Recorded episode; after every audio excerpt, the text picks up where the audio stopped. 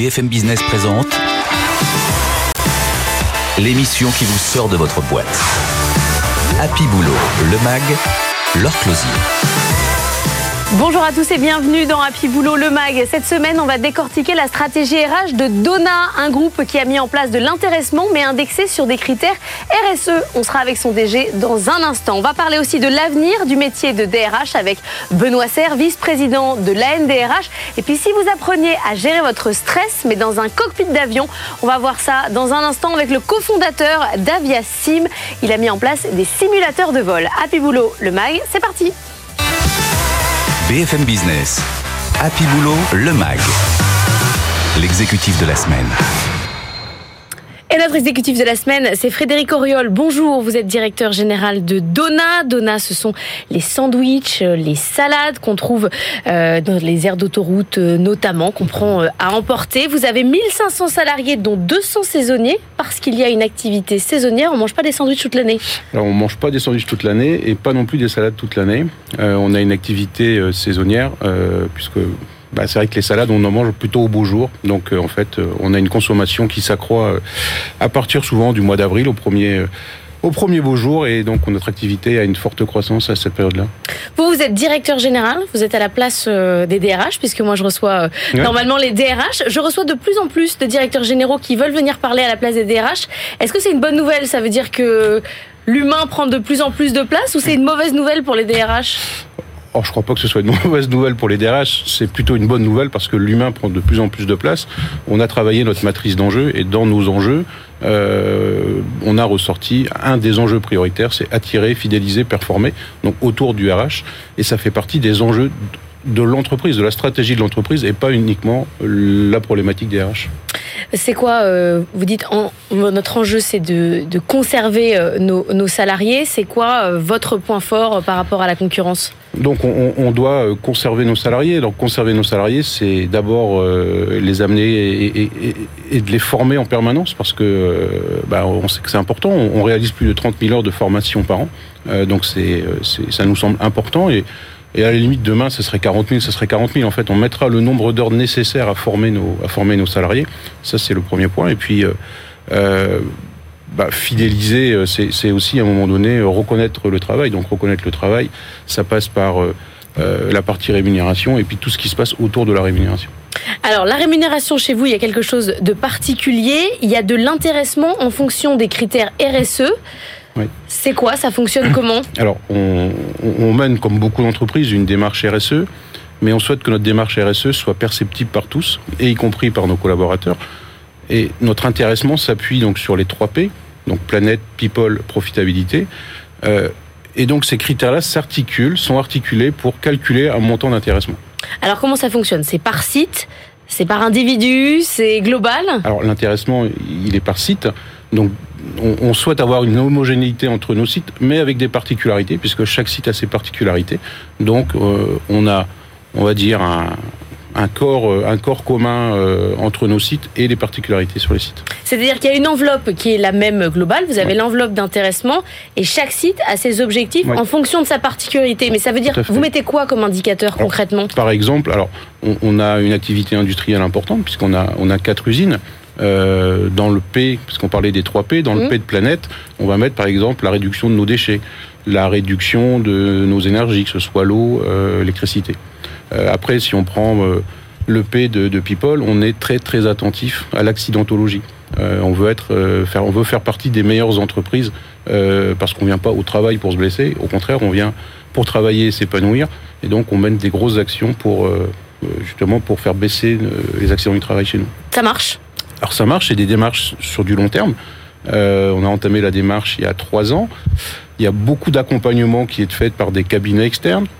Ça, c'est pour amener de la méthode. Puis après, il faut que chacun acquiert cette méthode-là et puis la diffuse au sein de l'entreprise. On doit avoir une culture sécurité. La culture sécurité, elle se décrète pas, elle s'acquiert. Et donc, pour l'acquérir, ça prend du temps. Mais globalement, vous arrivez à ce que tous vos sites aient l'enveloppe globale d'intéressement ou? L'objectif, et on serait les plus heureux, c'est que l'ensemble des sites ait 100% de l'intéressement. Ça veut dire qu'on aura atteint nos objectifs. Et, quoi de mieux que d'atteindre ces objectifs, en fait hein? Et les commerciaux, ils gardent leur, euh, leur objectif financier ou eux aussi, ils ont des objectifs RSE les, alors, les commerciaux ont évidemment aussi des objectifs RSE. Donc c'est un peu nouveau parce que, euh, bon, bah, souvent le commercial, on va le mettre sur le pourcentage de marge, sur le chiffre d'affaires. C'est facile en fait, presque. Là, c'est facile, Ouais. mais là, il y a aussi des critères RSE. Par exemple, l'éco-conduite. Euh, par exemple, on a un challenge euh, sur euh, la réduction euh, des excès de vitesse. Sur, enfin, voilà, il y a tout un tas de challenges qui sont faits sur la partie people, justement. Mais c'est-à-dire que vous êtes allé dans ça. les métiers, vraiment aller regarder euh, quels sont les, les objectifs RSE de chacun, parce que c'est très euh, euh, personnalisé en fait, Ouais, en fait, c'est en fonction des métiers et des sites. en fonction des métiers, des sites, tout en gardant un esprit collectif, parce que euh, on est une entreprise, mais il y a des particularités ou des leviers sur lesquels on veut appuyer un petit peu plus, et donc c'est ça qui fait la particularité, soit des sites ou des métiers. Donc ça c'est la partie rémunération. Après, euh, en interne sur l'évolution des carrières, est-ce qu'on peut euh, passer d'un poste en usine à un poste de siège? On peut. Alors, on, a toute une partie où on va rentrer en- comme opérateur. On a des cursus de formation interne pour passer approvisionneur, conducteur machine, conducteur de ligne, avec des crans de rémunération euh, qui sont clairement affichés, qui dit voilà, si moi demain je passe de opérateur à conducteur machine ou à conducteur de ligne, je sais que je vais gagner X% en plus. Et pour les accompagner, parce qu'il faut évidemment accompagner les personnes dans ce cadre-là, eh ben, il y a des il y, a des- il y a de la formation qui est faite euh, pour euh, accompagner les personnes à acquérir les niveaux nécessaires. En préparant cette émission, vous m'avez dit je suis obligé de créer les, les formations pour Oui. les métiers parce qu'elles n'existent pas. Pourtant, vous n'êtes pas le seul groupe d'agroalimentaire à avoir des postes en machine. Et, et conducteurs de ligne, par Mm. exemple, je pense que beaucoup d'usines en France recherchent des conducteurs de ligne. La formation type n'existe pas. Parce qu'on rentre peut-être pas dans la case, euh, euh, je sais pas, CAP, boucher, boulanger. Non, ça n'existe pas. Donc on, on crée avec des organismes de formation et nous en interne des cursus de formation pour former les gens euh, et acquérir ce savoir-faire. Mais vous discutez par exemple avec l'éducation nationale ou euh, avec euh, des organismes de formation pour, pour dire il faut monter des, des filières qui correspondent à nos métiers? Alors, on, on- on échange avec, mais vous savez, c'est la pédagogie, Oui, c'est l'art de répéter. Donc, Ouais. on répète, on répète, et on espère que des cursus vont réussir vraiment à, à- à sortir maintenant, parce que euh, on peut pas euh, continuer à avoir des, des- des demandes de postes qui sont pas satisfaites parce qu'on n'a pas la formation adéquate. C'est quoi un talent pour vous?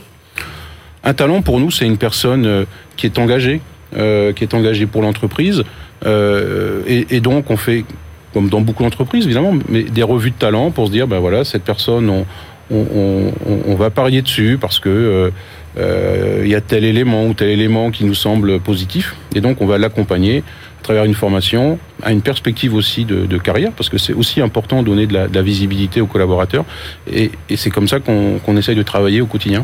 Mais l'agroalimentaire, ça peut faire un peu peur, c'est-à-dire se dire euh, c'est un secteur euh, compliqué, euh, où il y a des règles fixes à respecter, des règles de sécurité, des règles sanitaires. Qu'est-ce que vous dites aux gens qui, qui, qui, qui hésiteraient? En fait, il faut, il faut venir découvrir ce métier parce que c'est vrai que souvent, vu de l'extérieur, c'est vrai que c'est- ce sont des métiers qui sont très normés. Euh, On parle beaucoup dans nos métiers de normes ISO, euh, donc on est très normé. Euh, mais il faut venir découvrir parce qu'il y a aussi beaucoup de technologies dans nos métiers. Euh, on est de plus en plus des usines qui se digitalisent. Donc on voit bien que nos métiers sont en train d'évoluer. On, on modifie en permanence nos systèmes d'information. Donc euh, on a besoin de, de, de, de- de tous les talents pour nous faire avancer sur ces sujets-là. Mais vous dites, venez voir comment on travaille. On a eu plusieurs scandales sanitaires là ces dernières semaines avec Bitoni, avec euh, avec euh, Kinder. Venez voir comment ça fonctionne euh, chez nous. C'était Fleury Michon qui disait ça. Venez voir comment on travaille. Mais non, mais vous, vous dites, fait. il faut ouvrir les portes de, de l'agroalimentaire pour montrer ce qu'on fait. Oui, il faut ouvrir les portes, montrer ce qu'on fait. On a, une, on a chez Dona une, culture euh, euh, très volontariste, notamment autour des, alternants. Euh, pour nous, c'est important. On rentre. là, cette année, on a 45 alternants, ce qui n'est pas assez à mon, à mon goût. On, on veut monter à 60, 70 personnes pour pouvoir justement intégrer dès l'école les personnes et puis leur, leur expliquer notre métier et puis qu'à un moment donné, ils arrivent à rentrer dedans. Vous, vous avez travaillé chez Delpera et chez Intermarché. Ça, Oui. ça vous, l'agroalimentaire, c'est votre truc. Bah, euh, je suis né dedans, je crois. Euh, bon, quand on est en Bretagne, il y avait une, il y avait une petite Vous blague. pu être marin, hein, c'est J'aurais pas. pu être marin. je crois que j'ai pas trop le pied marin. Euh, Il y avait une blague souvent, euh, parce que j'habitais à côté de Brest, et on disait si tu travailles mal à l'école, tu iras travailler dans l'agroalimentaire. Ouais. Bon, j'ai pas trop mal travaillé à l'école, mais j'ai quand même été travailler dans l'agroalimentaire, et pour moi, c'est une véritable passion. Mais parce que c'était une voie de garage. Ça pouvait sembler des voies de garage, mais en fait, ce qu'il faut bien comprendre, c'est que l'agroalimentaire peut offrir de très belles carrières et, et- et des belles progressions. Parce que justement, des gens se disent je ne vais pas être dans l'agroalimentaire. Donc, on, des gens qui, qui, ont, qui ont du talent vont venir et, et vont pouvoir se développer euh, dans l'agroalimentaire. C'est quoi votre objectif de recrutement sur l'année? Alors, sur l'année, aujourd'hui, euh, on est à la recherche d'un peu plus de 200 collaborateurs. Euh, alors, en, en, en CDI, parce qu'on on développe aussi notre activité. Et bah, c'est a... énorme pour une entreprise qu'on a 1500. Ouais. Alors, on, on, développe beaucoup, donc on a, on a besoin de trouver ces collaborateurs. Alors, c'est tout type de poste, hein, ça va de opérateur à conducteur machine, à conducteur de ligne, à des cadres, à des agents de maîtrise. Enfin, à dire, euh, on, on, a une croissance importante qu'on doit continuer à accompagner. Et puis après, on a notre activité saisonnière, puisque là, on va arriver en, bientôt en pleine saison. Euh, et, et, là, on recrute à peu près entre 250 et 300 personnes euh, pour passer la saison. On va manger des sandwichs toute l'année. Mais j'espère. J'en ai moi-même mangé un hier, un triangle jambon fromage, un, un, vrai délice. un, vrai délice. Merci beaucoup Frédéric Oriol d'être venu nous voir, directeur général de Dona. On va continuer à parler euh, travail et travail hybride. BFM Business. Happy Boulot, le MAG. Better Together. Et on va parler de l'avenir des DRH avec Benoît Serre, vice-président de l'Association nationale des directeurs des ressources humaines, la NDRH bien connue. Bonjour Benoît. Bonjour. On vient d'avoir euh, ensemble euh, le, le, DG de, de Dona, donc je ne résiste pas au fait de vous poser la question pourquoi les DG veulent désormais venir parler à la place des DRH. Est-ce que c'est une bonne nouvelle ou est-ce que c'est une mauvaise nouvelle? Bon, On peut l'interpréter de deux manières. Soit il préfère parler lui-même, euh, peut-être parce qu'il préfère passer le message lui-même et il, a, il se dit qu'après tout, il le fera mieux que son DRH. Soit les DG sont en train de se rendre compte qu'ils doivent commencer à incarner euh, quelque chose dans le domaine des ressources humaines, des relations humaines, de la gestion des gens. Donc je vois, ça doit être ces deux raisons, mais dans les deux cas, c'est plutôt des bonnes raisons. Mais est-ce que ça ne veut pas dire qu'il prend la place de la parole? Est-ce qu'il n'y a pas là quelque chose de stratégique dans le rôle du DRH qui se joue? Bah, en fait, ça dépend des moments dans l'entreprise. Il y a des moments où c'est le DG qui doit parler, parce qu'il embarque la totalité de l'entreprise. Il y a des moments où c'est le DRH, des moments où c'est le directeur financier. Je pense que c'est le moment de l'entreprise qui détermine. C'est pas forcément le profil de l'un ou de l'autre. Et puis, euh, vous avez, comme partout, des DRH qui sont plutôt des communicants et des DRH qui sont pas très à l'aise avec ce sujet-là. Puis, il faut reconnaître, c'est pour ça que la NDRH essaye de travailler sur le sujet, que c'est une fonction qui est mal connue et donc c'est parfois une fonction qui est interprétée à tort d'une certaine manière. Vous savez, même moi, je, quand je discute avec des gens, ils me disent mais en fait, ça fait quoi un DRH Les gens pensent que on passe notre, notre temps ou à recruter ou à licencier, alors qu'évidemment, c'est une palette bien plus large. On l'a d'ailleurs vu pendant le Covid, en fait. Mais alors, il doit faire quoi, le DRH de Mais... demain, s'il veut prendre une, une, belle place dans l'entreprise ah ben, Je pense que ça, c'est un vrai sujet qui, qui intéresse pour le futur. C'est-à-dire que on a vu pendant cette période que la fonction RH avait repris un peu du poil de la bête, en tout cas, était au centre du jeu, pour mm. des raisons évidentes. Euh, le sujet, c'est maintenant, c'est est-ce qu'ils vont y rester au centre du jeu? Moi, je pense qu'il y a plusieurs conditions.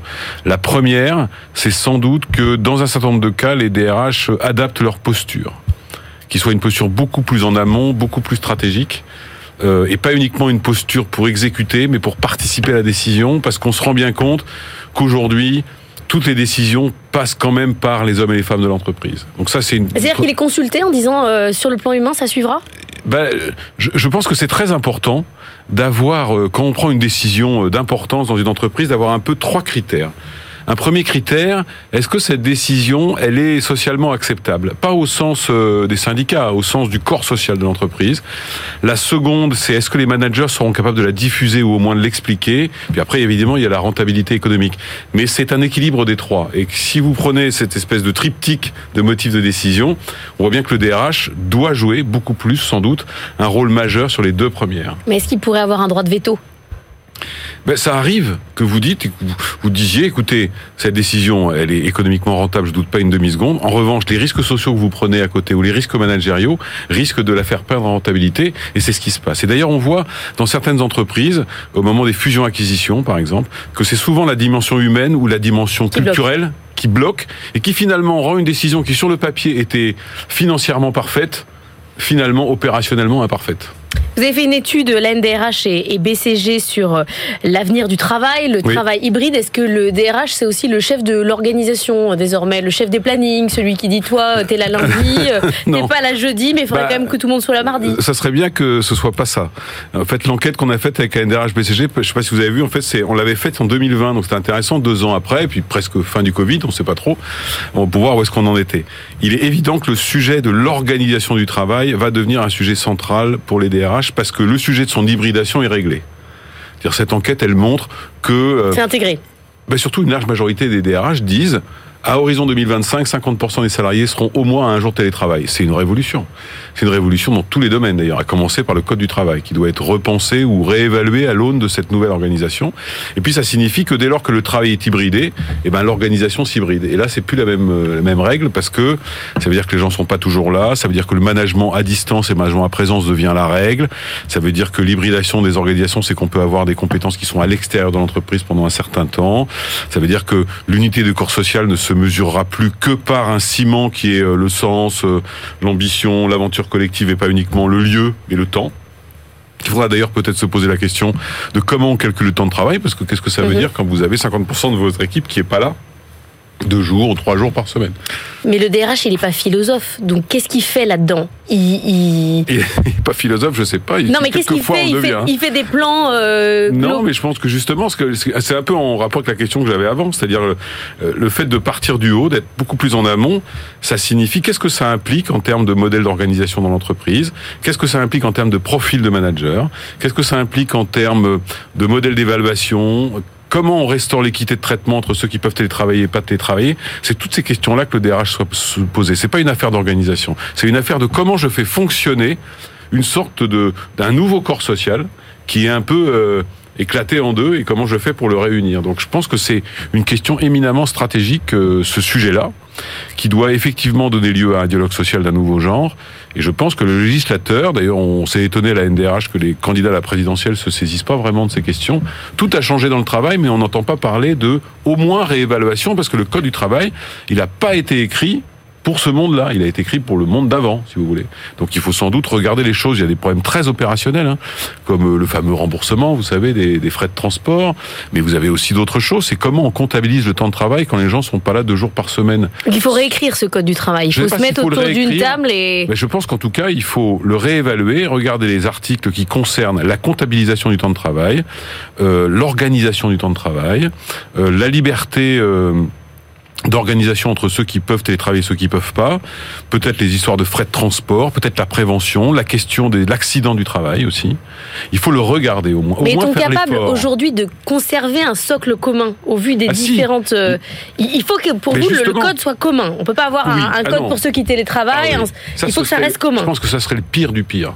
Dire qu'avoir un code du travail et un code du télétravail, Ouais. Euh, Non, ça, ne ferait qu'aggraver le risque de scission de l'entreprise en deux mondes. Un monde qui est dans un régime un de risque. contrainte et un monde qui euh, bénéficie d'une forme de liberté d'organisation. Parce que dans l'enquête qu'on a faite avec le BCG, il y a une chose intéressante, c'est que les DRH disent et les salariés disent, nous ce qu'on veut, c'est qu'on puisse injecter une part de flexibilité dans notre organisation du travail. Euh, et ça, c'est presque le plus important. Mais vous n'êtes pas pour non plus aller vers un, des, des conventions collectives qui euh, gèrent les entreprises secteur par secteur et euh, un micro code du travail par, euh, non, parce que par entreprise ou on par s'est secteur. rendu compte pendant ces deux ans de Covid où le, le dialogue social, il était vraiment au plus près du terrain avec des décisions prises en fonction de l'activité, en fonction de la réalité de l'entreprise, que le dialogue social euh, par le bas d'une certaine manière, c'est-à-dire sur le terrain, il est bien plus efficace que le dialogue social qui part d'en haut. Ensuite, la deuxième chose, c'est que tout l'enjeu et des DRH, de la législation et des syndicats d'ailleurs, c'est un, c'est un jeu à trois cette affaire-là, c'est quand même de s'assurer que l'entreprise reste unie malgré des différentes organisations du travail. C'est pour ça que on dit par exemple, lorsque vous négociez un accord de télétravail, essayez de le faire en parallèle à un accord de qualité de vie au travail pour ceux qui ne sont pas euh, bénéficiaires du télétravail. Sinon, on a un risque d'inéquité qui s'installe. Et dans une entreprise, l'inéquité, c'est quand même le sentiment le plus dévastateur. Pour le premier tour, euh, il n'y aura aucune discussion sur le code du travail. Ça va être un peu court, mais peut-être euh, pour l'entre-deux tours. On a vu quelques trucs apparaître sur le compte épargne-temps, sur des choses comme Le ça. on dividende voit bien. salarié, bon, Mais le hein. dividende salarié, c'est des sujets importants, mais enfin vraiment, nous on s'est étonné. D'ailleurs, j'ai eu l'occasion de l'écrire dans un journal que d'une certaine manière, on, on- tout le monde considère que le, le travail a changé, son organisation a changé, le monde du travail a changé, les attentes des salariés ont changé, les attentes des candidats ont changé, et pourtant, personne n'envisage de de changer euh, le cadre légal du travail en France. C'est quand même curieux. Ça sera notre défi à nous personnellement. Merci beaucoup Benoît Serre d'être venu nous voir. On va continuer à parler de l'évolution du monde du travail et notamment de la formation. On va partir en avion. BFM Business. Happy Boulot, le MAG. Business Case. Et si vous appreniez à gérer votre stress grâce à un avion On est avec Thomas Gasser. Bonjour. Bonjour. Vous êtes fondateur d'Aviasim. Ce sont des simulateurs de vol et vous proposez euh, des formations à des salariés dans des domaines extrêmement différents pour gérer leur stress. C'est utile, vraiment, de, de monter, de se dire tiens, je vais me prendre pour un pilote, euh, je vais avoir des, je sais pas, des secousses, euh, on va me mettre dans un.